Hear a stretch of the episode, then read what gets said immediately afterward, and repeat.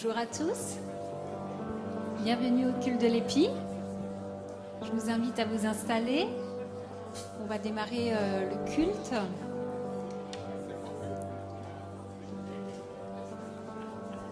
Bonjour aux internautes. Installez-vous confortablement et voilà, on va lever les yeux, le cœur vers le Seigneur. Il a encore plein de choses à nous dire ce matin.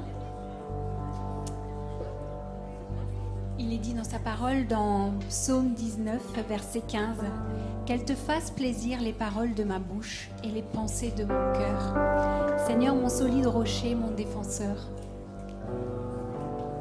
Que nous puissions, dans la louange, l'adorer. Je vous invite à vous lever, on va démarrer la louange. On va bénir le nom du Seigneur.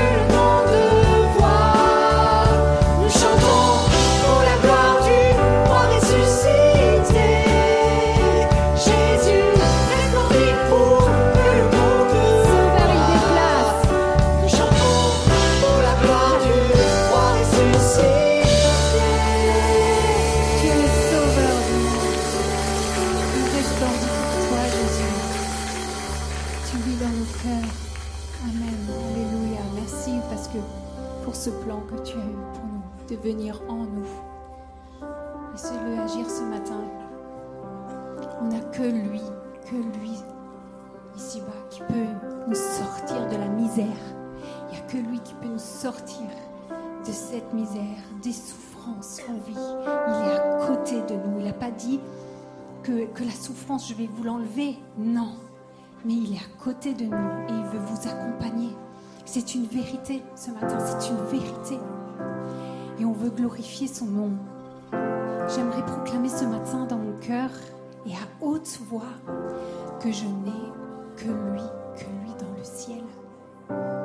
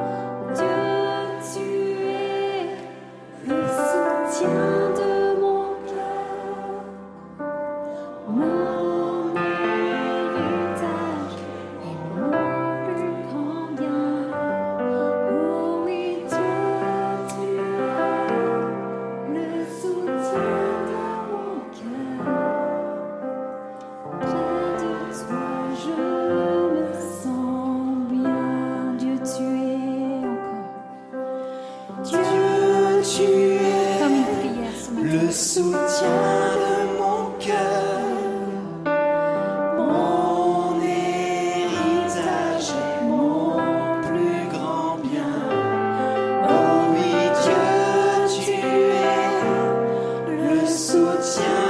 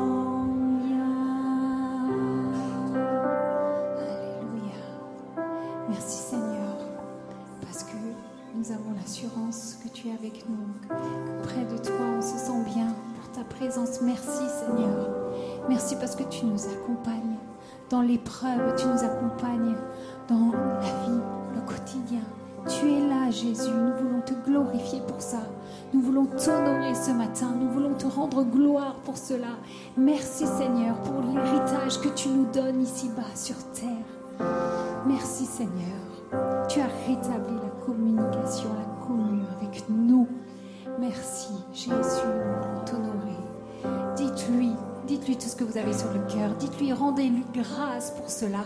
Rendez-lui grâce.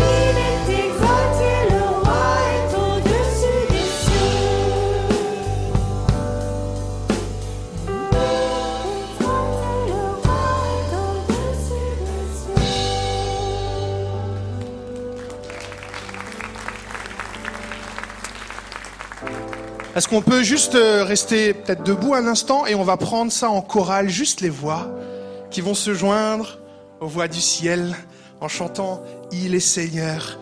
Et juste vous les voix avec un tout petit peu de soutien, mais juste à un moment donné qu'on soit en harmonie, un unisson de cœur.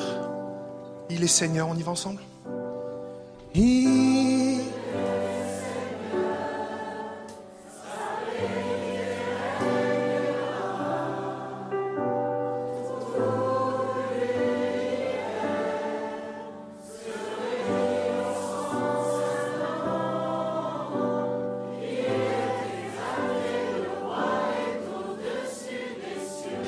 exalté, le roi est au-dessus des cieux. Il est exalté, le roi est au-dessus. Une dernière fois, il est exalté de tout notre cœur élevé. Il est exalté, le roi est au-dessus des cieux. Seigneur, notre confession, c'est que tu es le tout autre, au-dessus de tout. En tant qu'être humain, on ne peut pas tout saisir de la toute-puissance de Dieu, de la grandeur de Dieu. Mais notre âme ce matin confesse qu'il est exalté, qu'il est élevé, qu'il est le plus grand, le, Seigneur des Seigneurs, le roi des rois. Et même si nous ne saisissons pas tout de toi, nous savons une chose. Dieu est vivant. Dieu est Seigneur. Il règne. Rien ne le dépasse. Il n'est surpris en rien. Il est au contrôle. Dieu gère. Il gère quand nous avons une vie qui est joyeuse, une vie qui est pleine d'opportunités, quand tout se passe bien dans notre vie. Et il est aussi là dans des saisons plus compliquées. Alors oui, c'est notre confession devant toi, ensemble, à l'unisson de cœur ce matin. Tu es exalté, tu es le roi, tu es au-dessus de tout. À toi toute la gloire et c'est une bonne raison d'acclamer Jésus de sa toute-puissance ce matin. Vous pouvez prendre place dans ce lieu. Bonjour à chacune, à chacun. Je m'appelle Mathieu Thoman. Je suis dans l'équipe pastorale de l'église de l'Épi ici et nous sommes très heureux de pouvoir vous accueillir dans ce lieu, que vous viviez l'église de l'Épi au quotidien, semaine après semaine, ou que c'est votre première fois, ou votre deuxième fois, ou votre troisième fois. On vous souhaite à toutes et à tous une bienvenue. Il s'est passé plusieurs choses dans la maison, c'est une expression pour parler de la vie de l'Église. Il s'est passé plusieurs choses cette semaine et dans les semaines qui viennent. Il y a des personnes qui sont en train de se préparer à vivre leur baptême avec un parcours au baptême et pensons à elles et à eux qui, euh, dans le mois de juin, vont vivre encore euh, ce moment fort. Il y a des temps de formation de disciples, il y a eu un temps de jeûne, de prière avec euh, chaque soir de la semaine une centaine de personnes qui étaient dans la cafette et on a vécu des temps de prière, d'encouragement. Plusieurs choses se vivent dans la maison et c'est une occasion pour moi de remercier toutes les personnes qui font vivre la maison au quotidien. Vous vous reconnaîtrez, vous qui prenez soin de, ce bâtiment, de le nettoyer, de le rendre le plus accueillant possible, vous qui avez une responsabilité envers un service, on veut vraiment vous remercier parce que, vous remercier parce que l'Église, c'est avant tout une maison, un organisme vivant et on est vraiment reconnaissant pour, euh, pour, votre implication, votre contribution. On a quelques annonces à vous communiquer parce que la vie continue. Alors, euh, ben, place aux annonces. On vous passe une petite vidéo, on revient après. 2018, 5000 jeunes ont répondu Me voici. Puis vient 2020. La crise de la Covid-19 plonge le monde entier dans le chaos. Confinement, restrictions, éloignement, solitude dans les études, dépression, suicide. Le monde s'est arrêté. 2022, tu décides d'avancer, de ne plus reculer, ne plus regarder au passé. Tu es un jeune, tu es une ado, tu veux te ressourcer, réactiver ce qui s'était arrêté. Recentre-toi sur Dieu. Reconnecte avec des groupes de jeunes et d'ados. Prépare ton avenir et viens vivre un renouveau. Voici, je fais une chose nouvelle. ECHO, le congrès des groupes de jeunes et d'ados. Bonjour à tous, euh, je suis Jérôme Odéou, euh, un des leaders du groupe euh, d'ados. Et vous avez vu le teaser, nous, emmenons 27 ados, une trentaine de jeunes pour ce congrès qui aura lieu à Clermont-Ferrand. Et voilà, on est vraiment content de pouvoir le faire, comme ça a été dit, après ces années où les ados, les jeunes ont été euh, fortement impactés par euh, les confinements, par le Covid. Et voilà, c'est une grande joie de le faire. On a entendu la semaine dernière, lors des baptêmes, euh, l'impact que peuvent avoir ces, événements, que ce soit CAPES l'année dernière, que ce soit le camp de ski, que ce soit ce grand congrès éco. Et on, on croit vraiment que, que le Saint-Esprit peut agir et qu'il y a des choses vraiment très particulières qui se vivent à ces moments-là. Donc voilà, on vous remercie pour votre soutien euh, dans la prière en premier lieu, parce qu'on en aura besoin pour les trajets, pour euh, les trois jours sur place, pour les finances aussi. Je remercie déjà chaleureusement les, les, les familles qui nous ont déjà aidés financièrement, parce qu'on a, des jeunes, on a des ados qui ont très très peu de moyens. Et on, on va aussi faire une vente de gâteaux dans deux semaines pour euh, financer ça. Donc euh, voilà, pensez, pensez-y dans, deux semaines. Euh, N'hésitez pas à, nous aider aussi de cette façon.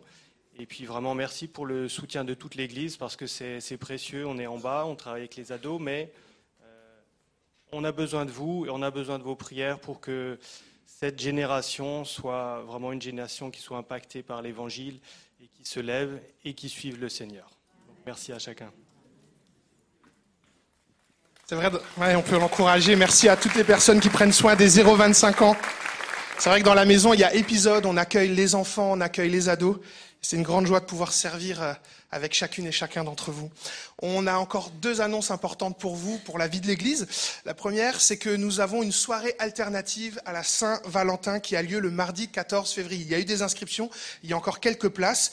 C'est rendez-vous le 14, mardi 14 février. Le parking Sermès sera disponible pour les couples qui viendront. Donc c'est à, euh, à destination pardon, des couples. Dès 19h45, accueil. Le parking est là. Euh, Il n'y a pas de garderie. Il y a encore des places disponibles. C'est 5 euros par couple pour vivre un temps aussi avec un peu de bulle, un peu de, de douceur pour la bouche et aussi surtout de belles interactions pour votre couple en compagnie de Yolande et de Philippe Schwab. Donc inscription sur le site internet de l'EPI. Vous allez sur notre site, dès la première page, vous avez l'information, vous cliquez dessus et vous pouvez vous inscrire. On a une annonce concernant notre parking. Comme vous le savez, on a été au bénéfice de Sermès, de l'entreprise qui est juste en face, une voisine de l'EPI, pendant 32 ans. Une mise à disposition de- de- des parkings et euh, ces derniers ont entrepris des travaux pour une réorientation de l'espace, ce qui veut dire qu'à compter du dimanche 1er mars, nous n'aurons plus accès au parking Sermès. Alors forcément, cela va changer certaines habitudes pour certains d'entre nous et nous avons contacté les commerces, les entreprises aux alentours, mais cela n'a rien donné. Hein. Contacter, quand je dis contacter, c'était plus de deux mois de vrais contacts, de se déplacer, de prendre des rendez-vous, de relancer. Et je veux remercier toutes les personnes qui ont vraiment travaillé à ce contact avec nos voisins, parce que l'EPI est actrice dans notre quartier et au contact des autres. Mais malheureusement, pour l'instant, ça n'a rien donné. Donc nous avons le privilège, et ça c'est vraiment une grâce, on est une église implantée euh, tout près d'un arrêt de tram qui s'appelle Émile Matisse et tout près d'un arrêt de bus qui s'appelle aussi Émile Matisse. Nous sommes à seulement quelques arrêts de tram euh, du, parc, du, euh, parking relais euh, de Baguerzé ou alors de Confignal. Donc on a quand même une manière de pouvoir être desservi en transport en commun et nous avons aussi la joie d'être une église qui aime connecter les uns avec les autres. Et pourquoi pas, pour l'épi cette année, c'est l'année du covoiturage. La koinonia dans les voitures. Une opportunité. Alors évidemment, on vous le dit euh, euh, depuis euh, maintenant un dimanche, on vous le dit, il y a plusieurs euh, moyens de venir nous rejoindre ici.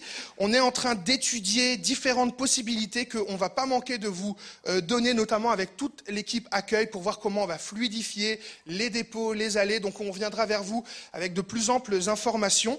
Mais simplement finir en vous disant ceci, ce n'est pas la première fois que notre église locale, l'EPI, euh, connaît des implantations où à un moment donné, nous n'avions plus de parking. Les plus anciens se souviendront, Faubourg de Pierre, Grand Rue, Saint-Nicolas. Freddy Fried me disait qu'il se levait plus tôt pour tourner dans le quartier pour chercher une place. Et Freddy Fried est toujours là avec nous pendant la célébration. Ah, alléluia.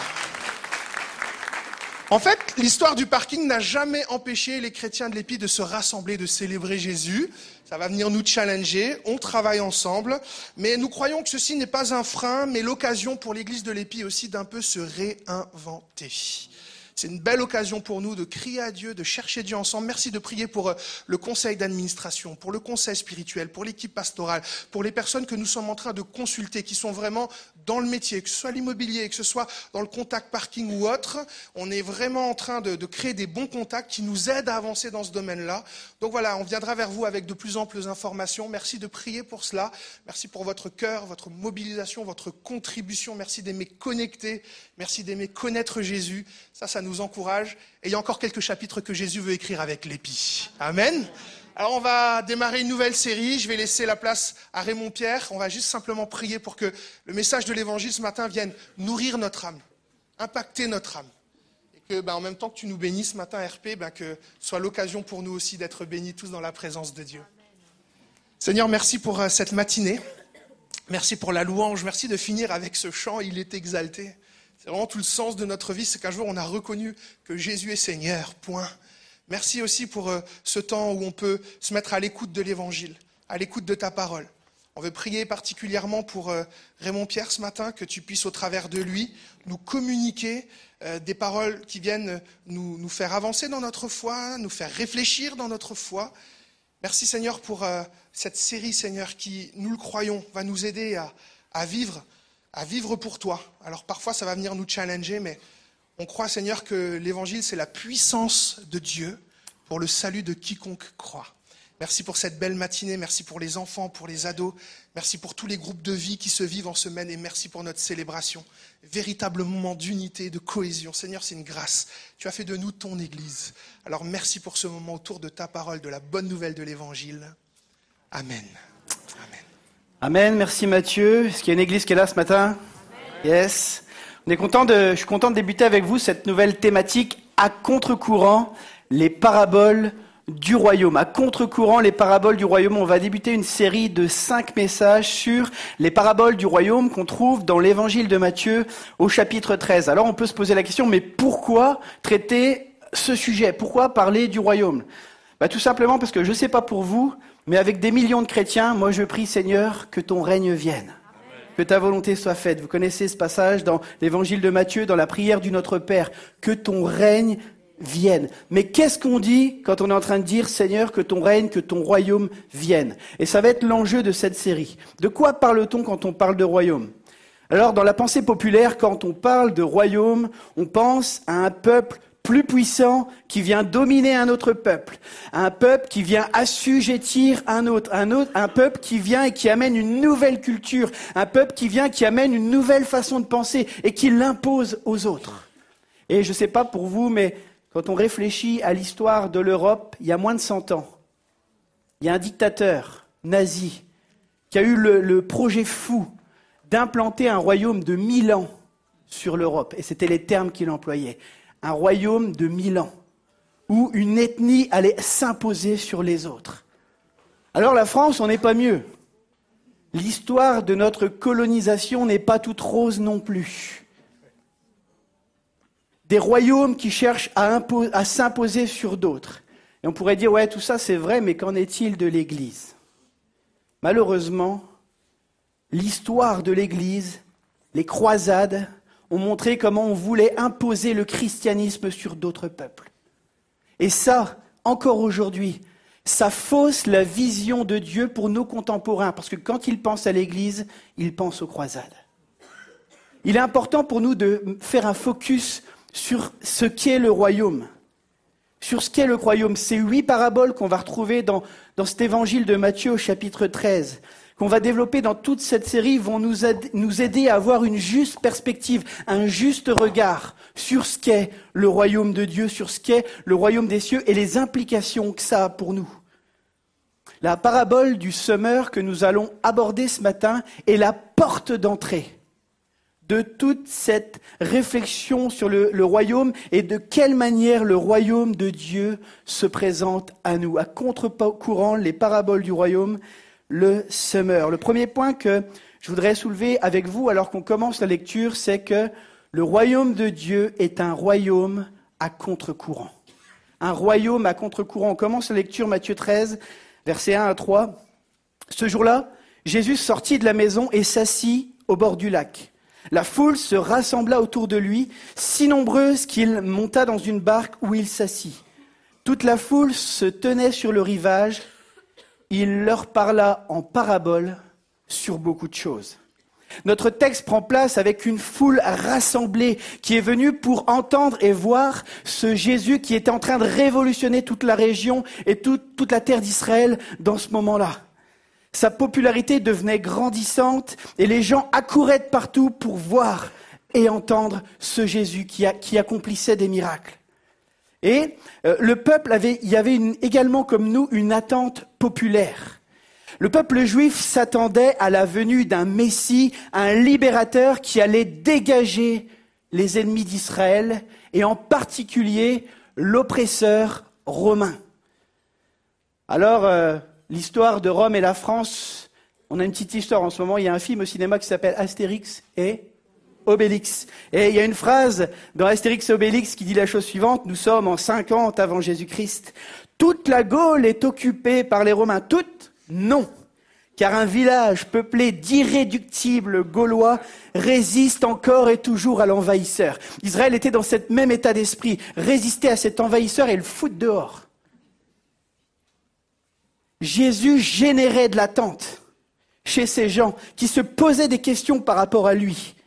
Et en parallèle de ça, de ces gens qui avaient de l'attente, il y avait toute une population qui commençait à douter de qui était ce Jésus, voire même à l'accuser. Et vous savez que dans cet évangile, quelque temps auparavant, il y en a qui vont dire, mais les miracles qu'il fait, il les fait par la puissance de Satan. Voilà cette foule qui était là devant Jésus, rassemblée de gens qui s'interrogeaient, de gens qui doutaient, de gens qui se posaient des questions, des gens qui étaient clairement euh, opposés à lui. Voilà toute cette foule. Et pour communiquer sur ce qu'est le royaume, Jésus va employer quelque chose de bizarre. Pour répondre à leurs interrogations, il va parler de manière surprenante. Il va leur parler en parabole. Alors qu'est-ce que c'est qu'une parabole? Il s'agit tout simplement d'une histoire fictive pour parler, pour transmettre un, enseignement. On fait comprendre une vérité spirituelle au travers d'un exemple de la vie courante. Et on va lire cette parabole maintenant, cette histoire fictive que Jésus euh, va raconter. Et il dit au verset 4, un semeur sortit pour semer. Comme il semait, une partie de la semence tomba le long du chemin. Les oiseaux vinrent et la mangèrent. Une autre partie tomba dans un sol pierreux où elle n'avait pas beaucoup de terre. Elle leva aussitôt parce qu'elle ne trouva pas un terrain profond.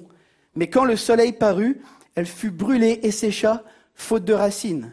Une autre partie tomba parmi les ronces. Les ronces poussèrent et l'étouffèrent. Une autre partie tomba dans la bonne terre. Elle donna du fruit avec un rapport de 100, 60 et, ou 30 pour un. Que celui qui a des oreilles pour entendre, entende. Elle est trop bizarre cette question, non? Est-ce qu'il y a des gens qui n'ont pas d'oreilles dans cette salle? Levez la main.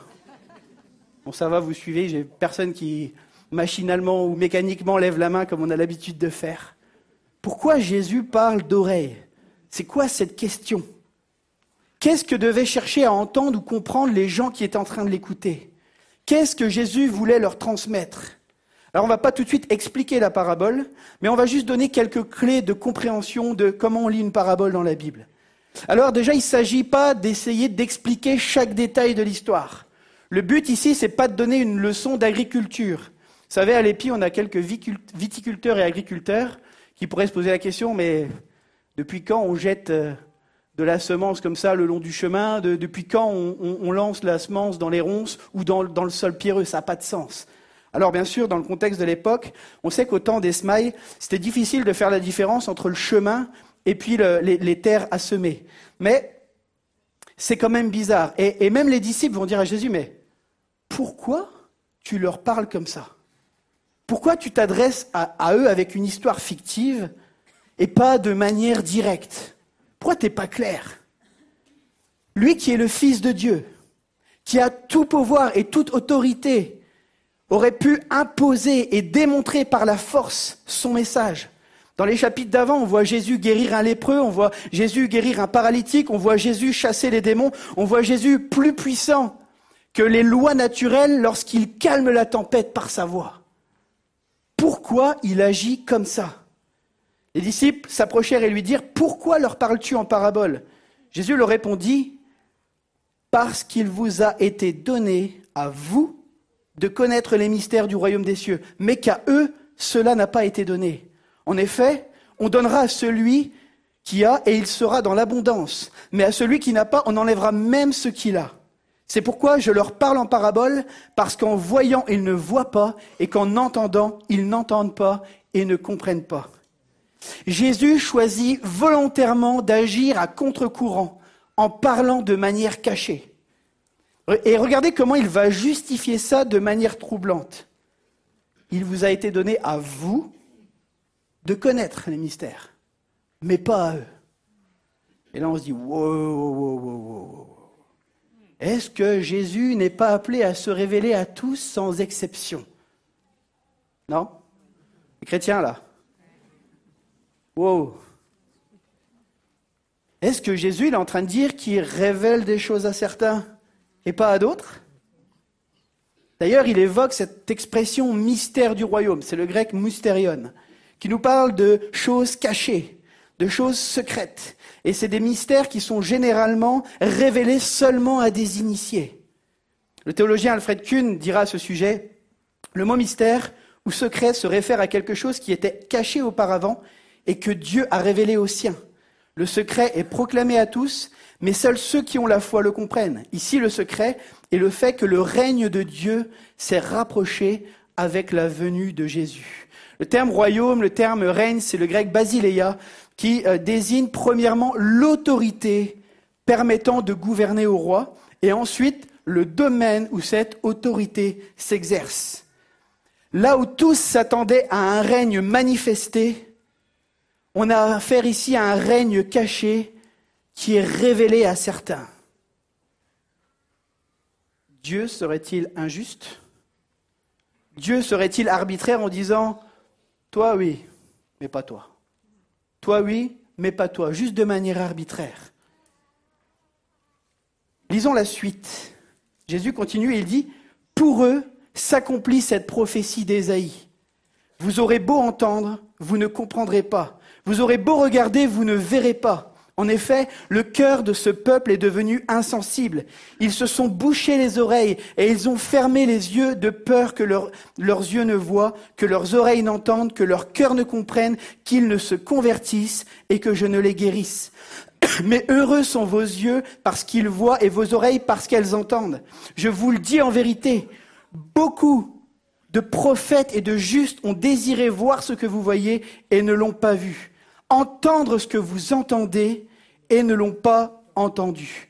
Jésus parle ici de personnes endurcies, des personnes qui se sont fermées au message. Ils ont, eu, ils ont vu des choses spectaculaires de la main de Dieu, par la main de Jésus. Et pourtant, ils s'endurcissent, ils sont forte tête, ils n'acceptent pas, ils refusent, ils ne veulent pas voir malgré tout ce qu'ils ont pu voir, les miracles, malgré la compassion de Jésus qui s'est manifestée en, apportant consolation aux plus pauvres, aux démunis, à ceux qui étaient délaissés par la société, malgré tout cela, ils ont les yeux fermés et refusent de voir. On dit que leur cœur, il est fermé. Le cœur, vous savez, au-delà des émotions, c'est le siège de notre volonté, c'est le siège de nos décisions.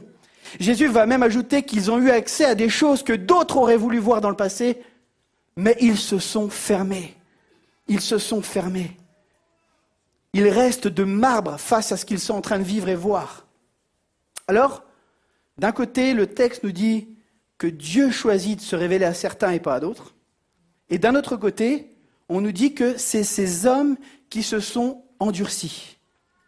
Est-ce qu'il n'y a pas une contradiction dans le texte? On peut se poser la question. Il y a une contradiction.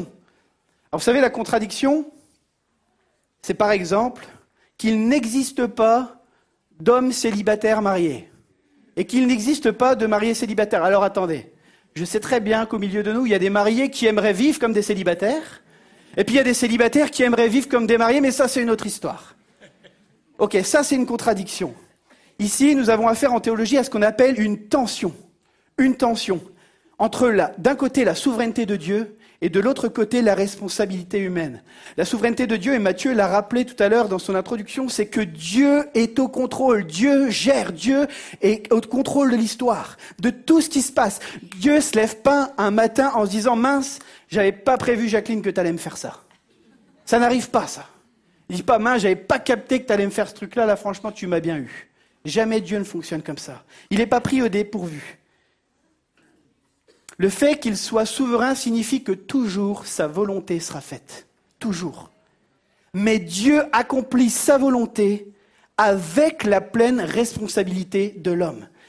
Je vais citer Adam Mabry qui a écrit un, livre qui s'appelle Des paradoxes enrichissants quand la Bible semble se contredire. Pour tous ceux qui ont déjà vu des trucs dans la Bible en disant mais je ne comprends pas comment les deux peuvent marcher ensemble, je vous encourage à lire ce livre, Des paradoxes enrichissant quand la Bible semble se contredire. Adam Mabry, édition La Maison de la Bible. Et il dit la chose suivante. La Bible ne nous demande jamais d'être illogique, de croire des contradictions, ni de dire que les mensonges sont des vérités. Les tensions, en revanche, sont des idées qui donnent l'impression de ne pas pouvoir être vraies au même moment, mais qui le sont réellement. Et c'est vrai que dans nos esprits humains limités, c'est pas possible. Soit Dieu nous laisse libres et du coup il contrôle pas la situation, soit il contrôle tout puis nous on est juste des pantins entre ses mains. Et, souvent on pense à cela. On, pense comme ça. Mais c'est pas du tout ce que la Bible enseigne. Elle maintient les deux pensées en même temps en tension. Et c'est là où ça nous dépasse. Et je vais tenter d'illustrer cela. La Bible dit que personne ne vient au monde sans que Dieu n'ait voulu qu'il soit là. Il n'y a personne dans cette salle qui ait un accident de parcours. Alors peut-être que tes parents ne t'ont pas voulu. Peut-être que lorsque tu es sorti de l'hôpital, il y avait écrit né sous X. Mais laisse-moi te dire, mon ami, que si tu es sur cette terre, c'est qu'un Dieu a voulu que tu sois là et il a des plans pour toi. Et ça, ça, illustre et ça, ça démontre comment Dieu agit. Peut-être que tes parents ne t'ont pas désiré, mais Dieu est capable de prendre en compte les choix, les non-choix et même les erreurs humaines pour accomplir ce qu'il a prédéterminé d'avance. Dieu est capable. Proverbe 16.33 nous dit, on jette les sorts dans le pan de l'habit, mais c'est de l'éternel que vient toute décision. Mes amis, il n'y a rien de plus aléatoire que de tirer au sort. Et la Bible nous dit que tout ce qui est même aléatoire, ça a été décidé par Dieu. Il n'y a pas de hasard avec, Dieu. Albert Einstein, le physicien, dira la chose suivante, le hasard, c'est Dieu qui se promène incognito. Les intentions divines précèdent nos actions. Mes amis, si celui qui est au-dessus de toute chose, et on l'a chanté tout à l'heure, il est Seigneur, sa vérité régnera. Si celui qui est au-dessus de toute chose ne maîtrise pas ce qui se passe sur terre, alors on ne peut pas l'appeler Dieu. Parce que Dieu est le tout autre. Il est celui qui est au contrôle. S'il est limité, il n'est pas Dieu. Adam Mabry dira encore la chose suivante, la Bible nous enseigne à maintenir cette tension. La Bible enseigne que Dieu contrôle tout et que nos décisions ont de l'importance. Sa volonté sera effectivement faite et il nous tiendra pour responsables de la nôtre. Dieu choisit les siens et il est de notre responsabilité de lui faire confiance. Ces deux réalités sont aussi vraies l'une que l'autre. Dieu est absolument souverain, mais d'une façon qui ne limite pas, qui n'atténue pas ou qui ne minimise pas notre responsabilité. Et en même temps, les êtres humains sont moralement responsables et devront rendre des comptes à Dieu pour leurs actes mais sans rendre la souveraineté de Dieu comme secondaire, comme si Dieu agissait en réaction et seulement en réponse de ce que nous pouvons faire ou dire. En gros, mes amis, on ne doit pas choisir entre soit la souveraineté de Dieu, soit la responsabilité humaine, mais nous devons garder la souveraineté de Dieu et la responsabilité humaine. Ne pas faire ce choix peut conduire à deux options. La première, c'est si je crois que ma croissance en tant que disciple ne dépend que de Dieu et puis que j'ai rien à faire, je vais tomber dans un fatalisme, dans un pardonnez-moi, je m'en foutisme, en disant de toute façon Dieu fait ce qu'il veut. C'est la chanson On ira tous au paradis, etc. Et d'un autre côté, si je crois que ma croissance ne dépend que de moi, que de mes efforts, de tout ce que je vais faire, ça va produire en moi de la fierté lorsque je vais réussir des choses pensant que Dieu me doit quelque chose parce que je suis un meilleur chrétien que les autres. Et bien souvent, ce qui se passe, c'est plutôt qu'on va être accusé et condamné parce qu'on n'est pas à la hauteur, parce qu'on n'arrête pas de trébucher, parce qu'on n'arrête pas de tomber, et puis finalement, on est enfermé dans une culpabilité où on s'en sort jamais. Une culpabilité sans fin. Si ces concepts sont compliqués, difficiles à saisir, c'est là, mes amis, où notre foi, c'est-à-dire notre confiance en Dieu, doit entrer en action. Cette confiance dans ce Dieu qui est bon, dans ce Dieu qui est saint, dans ce Dieu qui est juste, dans ce Dieu qui est amour, dans ce Dieu qui a des plans pour toi. C'est là où notre confiance doit entrer en action, là où notre foi doit s'exercer. On ne comprend pas toutes ces voies, mes amis mais tous ses plans sont bons et nous devons lui faire confiance. Il y en a deux, trois qui sont d'accord avec ça. Nous devons lui faire confiance, il est fidèle. Il est bon, il t'aime, il a des projets, il veut conduire, il veut diriger ta vie. Et ça me conduit à mon deuxième point ce matin, le royaume se saisit par la foi. Continue la lecture, versets 15 et 16. On reprend ces versets. Ils ont fermé les yeux de peur que leurs yeux ne voient, que leurs oreilles n'entendent, que leur cœur ne comprenne, qu'ils ne se convertissent et que je ne les guérisse. Mais heureux sont vos yeux parce qu'ils voient et que vos oreilles parce qu'elles entendent. Ici, Jésus va parler de la compréhension du cœur. Dans ce texte, ça signifie comprendre le message du royaume après en avoir mesuré les implications. Les paraboles obligent, nous obligent, nous auditeurs, à être attentifs et à réfléchir. Ainsi, la vérité devient évidente pour ceux qui la recherchent honnêtement, mais elle va rester cachée aux yeux de ceux qui sont paresseux ou entêtés pour la comprendre. Je vais vous raconter l'histoire d'un divorce. Le divorce entre Raymond Pierre et les cours de mathématiques. Ça, le, divorce a été prononcé en seconde. Alors ça faisait quelques années que les mathématiques et moi, on vivait plus trop en bonne relation. Puis la quatrième, ça faisait trois ans. Mais le divorce a été prononcé au moment de la seconde. Et je me rappellerai toujours ma sœur qui, euh, qui aime son petit frère et qui a voulu prendre du temps avec son petit frère pour lui expliquer la leçon. Et je dormais chez elle, et puis j'étais assis devant le bureau, puis elle essayait de m'expliquer. Et moi, j'étais là, mais de toute façon, je comprends rien. Et je commence à péter une crise, vous savez, et j'étais en train de m'encourager moi-même à dire, je comprends rien. Elle avait beau parler, je ne l'écoutais pas. Je m'enfermais, je m'endurcissais. J'y arrive pas, je comprends rien, j'y arriverai jamais, je comprends rien. Elle parlait, elle parlait, elle parlait, mais il n'y a rien qui se passait. Parce que j'étais entêté, parce que j'étais enfermé dans mes raisonnements. Entêté. Ma sœur a fini par abandonner elle m'a laissé à moi-même. Et c'est exactement ce que la Bible décrit par la bouche de l'apôtre Paul dans Romains 1, 28. Comme ils n'ont pas jugé bon de connaître Dieu, Dieu les a livrés à leur intelligence déréglée, de sorte qu'ils commettent des actes indignes. Dieu abandonne, livre les gens à eux-mêmes pour tous ceux qui ne cherchent pas à le découvrir, à le connaître. Il les laisse aller dans leur aveuglement, qui va euh, des, aveuglements, aveuglements pardon, qui vont les entraîner dans des choix destructifs de vie pour eux, mais aussi pour ceux des autres autour. Mes amis, les paraboles n'étaient pas là pour faire obstacle à la foi des personnes qui étaient disposées à croire, mais elles venaient plutôt confirmer des dispositions de cœur déjà préétablies. Parfois, on ne veut pas écouter parce qu'on est rempli de nous-mêmes. On est rempli de nos propres concepts et on n'écoute pas. On ne veut pas se remettre en question. On ne veut pas remettre en question nos croyances, même si elles sont fausses. Pour revenir à l'illustration des paraboles, le théologien français Mathieu Sanders écrira Il ne s'agit pas de voir là un besoin d'initiation à une sorte de message caché, mais plutôt à l'accueil d'une révélation qui implique la compréhension de la personne de Jésus et la nécessité d'un changement de vie. Cette parabole nous invite à comprendre, c'est-à-dire à croire en répondant à son appel, en faisant demi-tour qu'il ne se convertisse chez le prophète Ésaïe, c'est l'expression qui était employée, c'est-à-dire faire euh, se tourner vers Dieu. On nous parle ici de changement de mentalité. On nous parle ici d'une prise de conscience.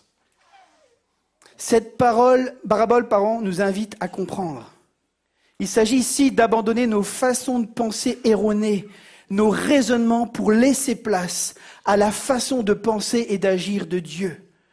C'est simplement nous aligner sur la pensée de Dieu et sur sa parole. Je crois que Jésus appelle encore ce matin des gens à chercher à le comprendre, des gens à chercher à le découvrir davantage dans différents domaines.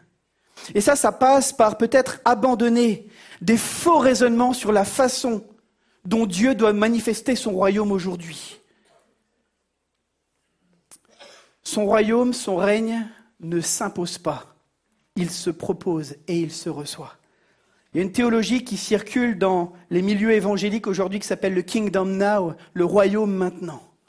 Et dans cette théologie-là, et c'est pour ça que certaines personnes vont voter d'une certaine façon dans certains endroits, c'est parce qu'ils croient qu'en christianisant le monde, alors Jésus va pouvoir revenir. Mais mes amis, ça c'est pas faire honneur à ce que la Bible enseigne, mais je vais pas spoiler parce que c'est pasteur Jérôme qui traitera de ce sujet la semaine prochaine. Mais ce que je veux retenir, c'est que le royaume ne s'impose pas.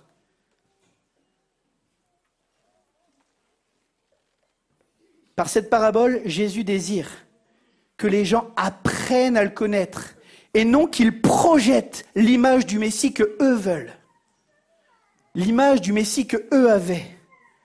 Le royaume de Dieu fait irruption dans l'histoire et se répand dans les cœurs de ceux qui cherchent à le vivre en révélant qui est Jésus et comment fonctionne son royaume. Vous savez, on peut semer des graines en prêchant le royaume, on peut persuader les gens au sujet du royaume, mais on ne peut pas construire le royaume en eux.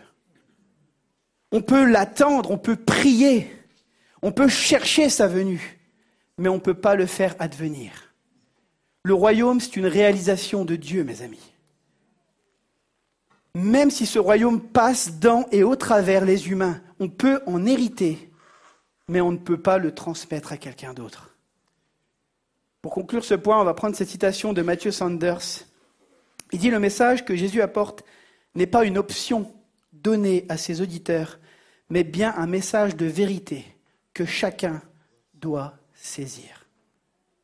Troisième point ce matin, c'est que les, on va parler des obstacles pour vivre le royaume. Continue la lecture. Vous donc, écoutez ce que signifie la parabole du semeur. Lorsqu'un homme entend la parole du royaume et ne la comprend pas, le mauvais vient et enlève ce qui a été semé dans son cœur. Cet homme est celui qui a reçu la semence le long du chemin. Celui qui a reçu la semence dans le sol pierreux, c'est celui qui entend la parole et l'accepte aussitôt avec joie, mais il n'a pas de racine en lui-même. Il est l'homme d'un moment, et dès que surviennent les difficultés ou la persécution à cause de la parole, il trébuche. Celui qui a reçu la semence, parmi les ronces, c'est celui qui entend la parole, mais les préoccupations de ce monde, l'attrait et l'attrait trompeur des richesses étouffent cette parole et la rendent infructueuse. Voilà l'explication par Jésus de cette première parabole. À tous ceux qui ont le désir et la soif de le découvrir, de découvrir ce que ça signifie. Et il va comparer euh, les, trois types de terrains mentionnés à trois états de cœur. Il va identifier trois obstacles dans notre cœur.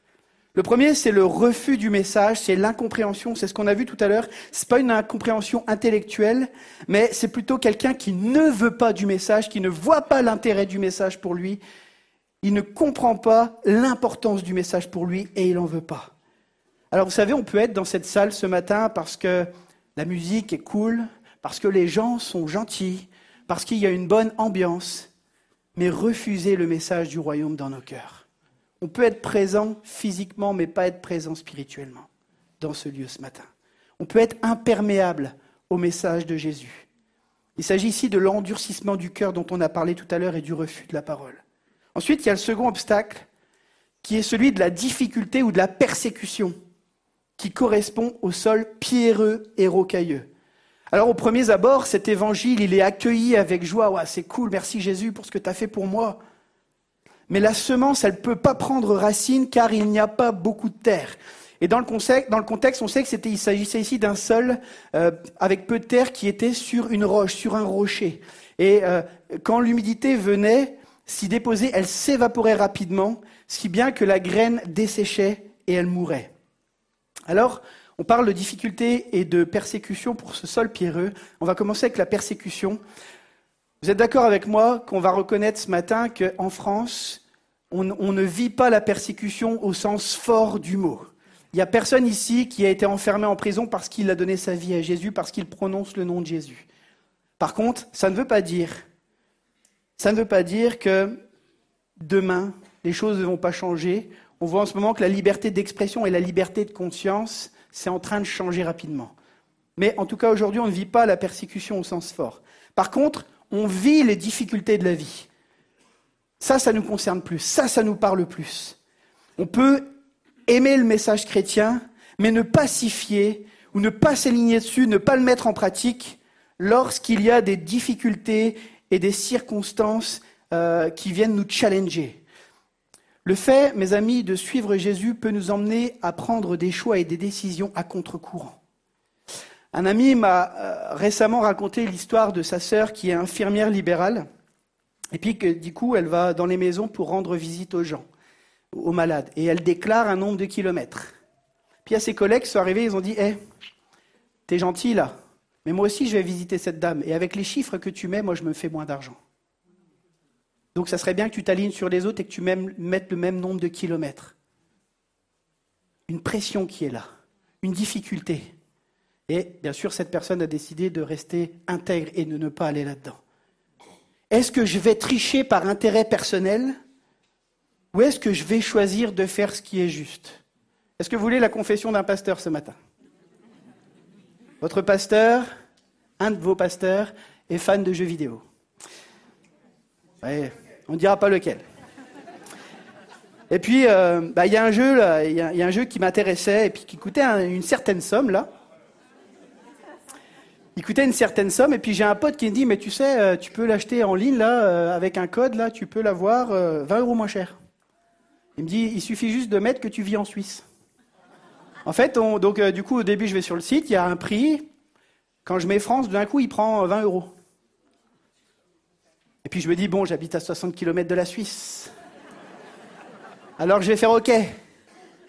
Je fais le OK le soir et pendant la nuit, là, il y a quelque chose qui me dit, mon gars, T'as beau habiter près de la Suisse, tu n'es pas suisse. Et puis ça me travaille, ça me travaille. Et puis, comme c'était une précommande, le jeu n'était pas encore sorti, j'ai été travailler et j'ai été annuler ma commande. J'annule cette commande, tout se passe bien, j'ai pas été prélevé, etc. Puis, je sais pas pourquoi, j'ai dit tiens, je vais aller à Cora, au moment où le jeu sort. Le jeu sort, et figurez-vous que je l'ai payé 6 euros moins cher en payant les taxes à l'État français. Il y a une fidélité à l'intégrité. Mais j'ai été challengé. Puis du coup, j'ai pu en parler avec ce pote. À un moment, j'ai dit, oh, ben, finalement, je ne l'ai pas acheté euh, sur le site là parce que ma conscience me travaillait. Il dit, oh, tu sais, ils nous volent tout le temps, eux. Je dis, écoute, tu fais ce que tu veux, mais moi, je te dis que ma conscience me travaillait. J'ai annulé, mais Dieu a été fidèle. Et j'ai eu le jeu au prix avec la réduction encore plus, en payant ce que j'avais à payer à la France sans dire que j'étais suisse. Alléluia. Alors on rigole, mais on est tous confrontés à ça. Ces paraboles-là, c'est pas que pour les autres. C'est chacun d'entre nous sur le défi de l'intégrité. Suivre Jésus, mes amis, peut nous, emmener à faire des choix pas populaires mais salutaires. Des choix pas populaires mais salutaires.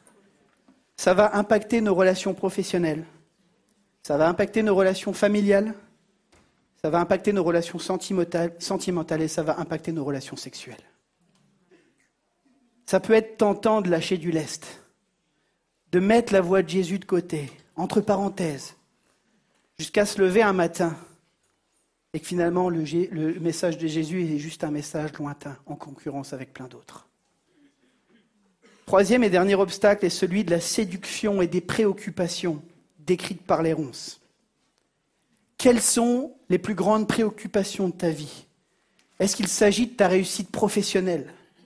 De ton succès, de tes relations, de tes relations sentimentales? Qu'est-ce qui te motive le plus au quotidien? Est-ce que c'est tes études? Est-ce que c'est de, trouver mince Vous avez remarqué, j'ai mis une chemise large pour. Euh, est-ce que c'est de trouver le prince charmant ou plutôt le prince charmeur? Est-ce que c'est tes vacances? Est-ce que c'est ton loisir? Tes loisirs? Est-ce que c'est ton compte en banque? Est-ce que ta priorité sont ces choses ou est-ce que ta priorité est de suivre Jésus? Et en posant cela ici, je ne suis pas en train de dire que toutes ces choses sont mauvaises. Mais elles, le deviennent si ton bonheur ne dépend que de ces choses-là, si ta joie ne dépend que de ces choses-là, que si tu as du succès et de la réussite dans ces domaines. Et qu'est-ce qui se passe si tu perds ces choses? Si mon ami, tu n'as plus goût à vivre si tu perds ces choses, c'est que ces choses sont à la mauvaise place, qu'elles sont à la place de Dieu dans ton cœur. Vous savez, toutes ces choses-là peuvent générer de la crainte ou de la peur lorsqu'elles sont à la mauvaise place dans nos cœurs. On a peur de ne pas les avoir, et une fois qu'on les a, on a peur de les perdre. Laissez-moi vous encourager ce matin. C'est pasteur Denis Morissette qui dit la chose suivante, et c'est des statistiques. La plupart de nos soucis le sont par anticipation. Neuf fois sur dix, ils n'ont aucune raison d'être. Neuf fois sur dix, les peurs que vous avez au quotidien n'ont pas de raison d'être, elles n'arriveront pas. Mais lorsque ces choses, les, bonnes choses sont à la mauvaise place dans nos cœurs, on va alors laisser la peur nous dominer. On va être paralysé par ces peurs et ça va nous pousser à mettre des stratagèmes en place. des stratégies pour obtenir les choses, pour ne pas les perdre, et ça au détriment de ceux et celles qui nous entourent, qui pourraient être vus et identifiés comme des obstacles à notre bonheur et à ce qu'on veut saisir et vivre. Vous savez, à ce moment-là, mes intérêts passent avant tout le reste et je deviens le petit Dieu de ma vie. Et je le répète, le danger, ça serait de croire que ces paraboles-là sont pour là pour parler des autres, de ceux qui ne connaissent pas Jésus, de ceux qui n'ont pas la foi.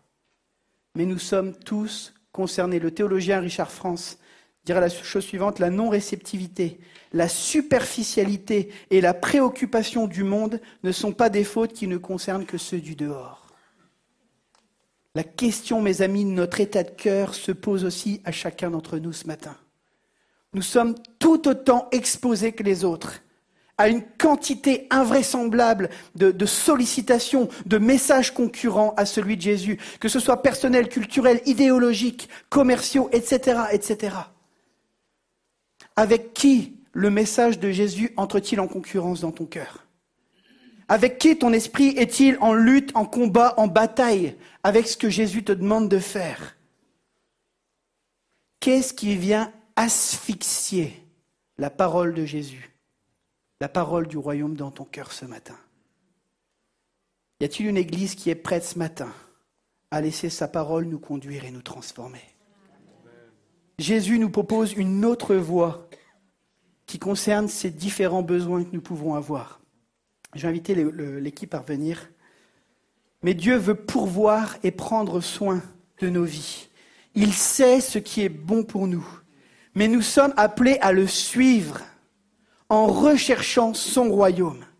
Et c'est ainsi que nous arrivons à notre dernier point ce matin, les bénéfices du royaume. Matthieu 13, 23, celui qui a reçu la semence dans la bonne terre, c'est celui qui entend la parole et la comprend. Il porte du fruit avec un rapport de 100 60 ou 30 pour un.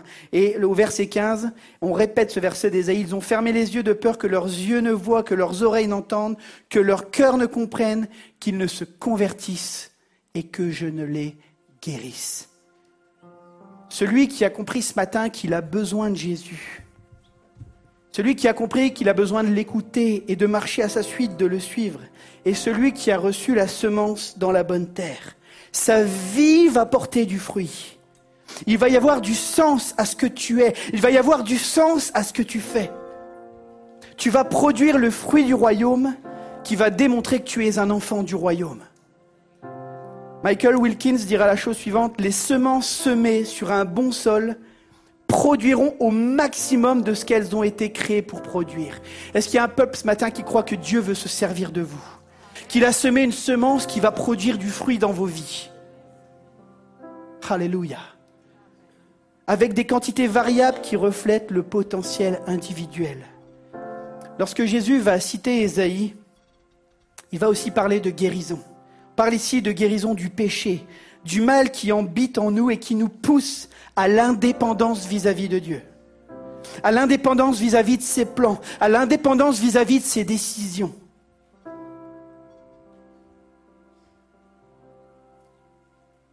Tous ces plans tous ces plans, on les rejette et ça va nous conduire dans de mauvaises attitudes et de mauvaises actions envers ceux qui nous entourent, envers nous-mêmes, envers Dieu, à cause de notre égoïsme, mais aussi à cause des différentes peurs dont on a parlé tout à l'heure. Mes amis, Jésus a offert sa vie à la croix pour que chacun d'entre nous placions notre confiance en lui. Nous puissions être libérés de ce péché, mais libérés de, cette, de ce sentiment de peur qui peut nous habiter. Il est ressuscité et il veut diriger nos vies. Ce matin, quelqu'un devrait dire Amen. Il veut nous libérer de ce cœur auto-centré.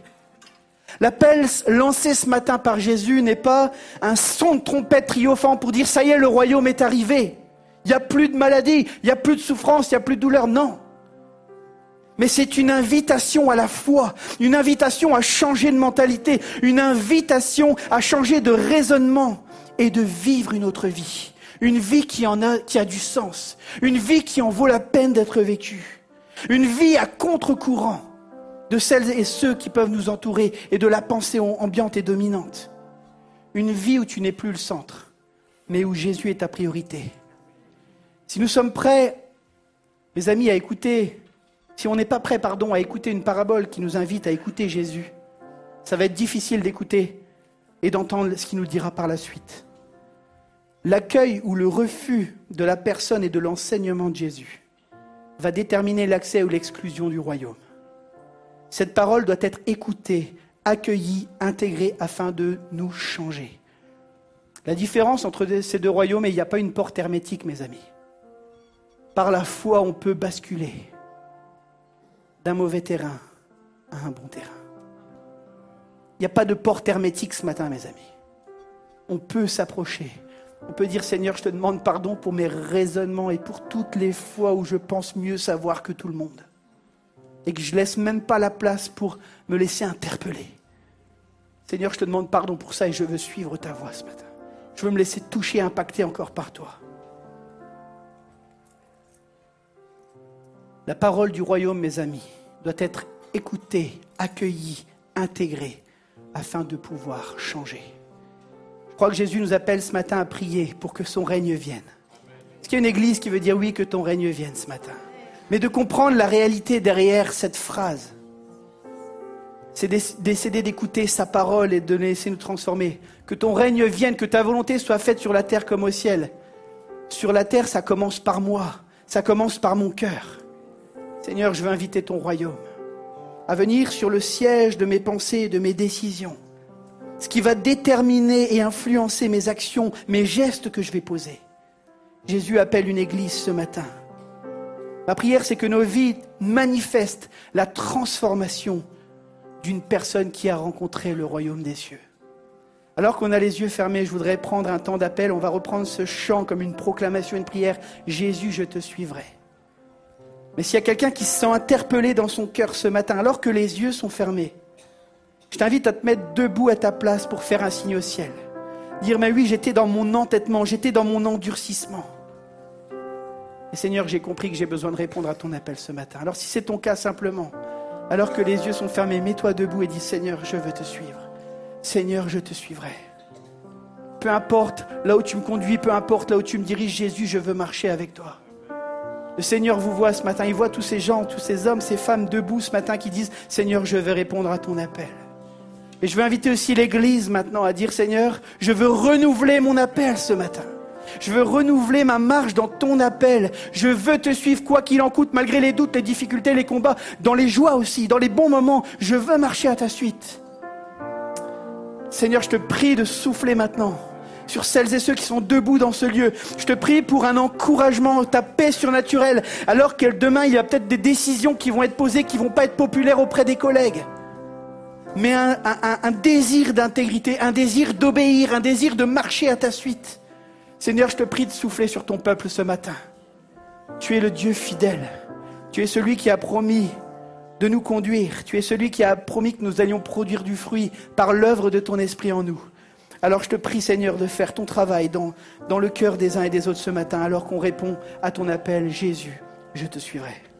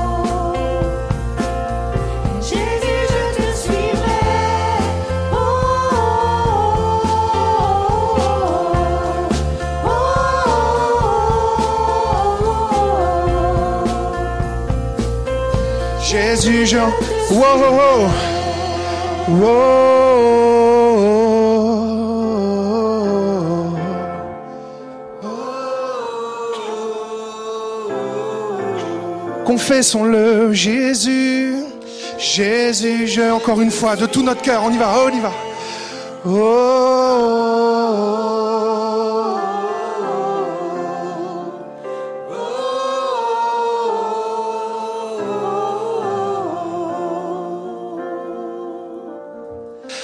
Jésus, je te suivrai.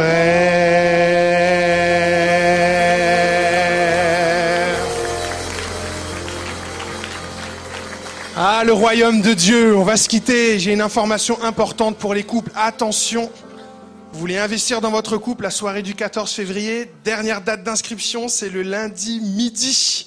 Et sinon, on pourrait quand même finir en applaudissant vraiment Jésus pour son royaume, pour ce message, pour tout ce qui a été vécu. Voilà, si vous voulez donner du prolongement à ce message, vous savez qu'il y a un point accueil où vous pouvez prendre rendez-vous avec l'équipe pastorale pour parler peut-être de, de, cette progression dans la foi. On est à votre écoute aussi, donc euh, bienvenue encore à l'EPI pour celles et ceux qui ont découvert. Vous pouvez prolonger cette expérience au point accueil en vous renseignant. On est à votre disposition, on est à votre écoute. On vous souhaite une bonne semaine. Pensez aux ados de l'église, ils sont en camp d'hiver et on va vivre des temps forts aussi avec eux. Un bon retour. Saluez-vous les uns les autres, surtout encouragez-vous et on vous dit à la semaine prochaine pour une autre célébration.